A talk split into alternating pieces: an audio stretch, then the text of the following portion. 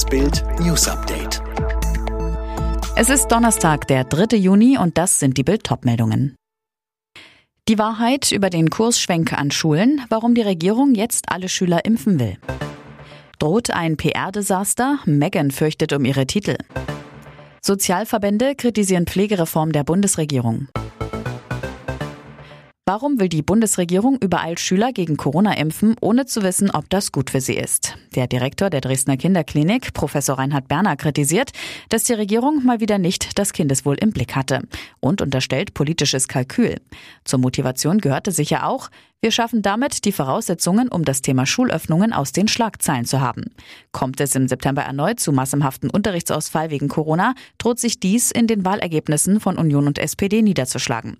Politiker und Experten sind besorgt. In der aktuellen Impfdebatte geht es bei Weitem nicht nur um Kinderschutz.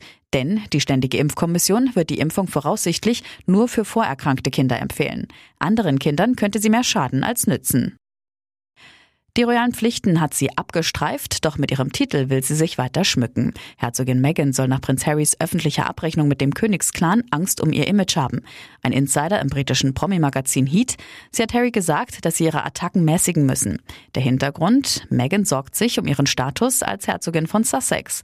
Der Insider? Sie fürchtet, dass ihnen der Titel aberkannt wird. Das wäre ein PR-Desaster.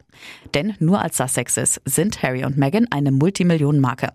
Ein Hollywood-Produzent. Der Titel ist ihr stärkstes Verkaufsargument. Das Paar bekam ihn 2018 als Hochzeitsgeschenk von der Queen. Sie unternimmt nichts gegen ihren abtrünnigen Enkel. Noch. Für ihren Kompromiss zur Pflegereform erntet die GroKo reichlich Kritik. Vom Paritätischen heißt es, die neuen Tarifbindungsregeln seien halbherzig, weil die Idee eines bundesweiten Mindesttarifs wieder kassiert wurde. Hauptgeschäftsführer Schneider warnt bei der Bezahlung vor einem Flickenteppich. Die Grünen wollen die Benzinpreise in Deutschland erhöhen. Für Vizekanzler Scholz kommt das nicht in Frage. Scholz sagte der Bild, wer jetzt einfach immer weiter an der Spritpreisschraube dreht, würde zeigen, wie egal ihm die Nöte der Bürgerinnen und Bürger seien.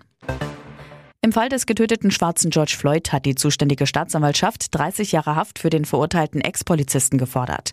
Das Verhalten des Angeklagten sei besonders grausam gewesen, hieß es zur Begründung.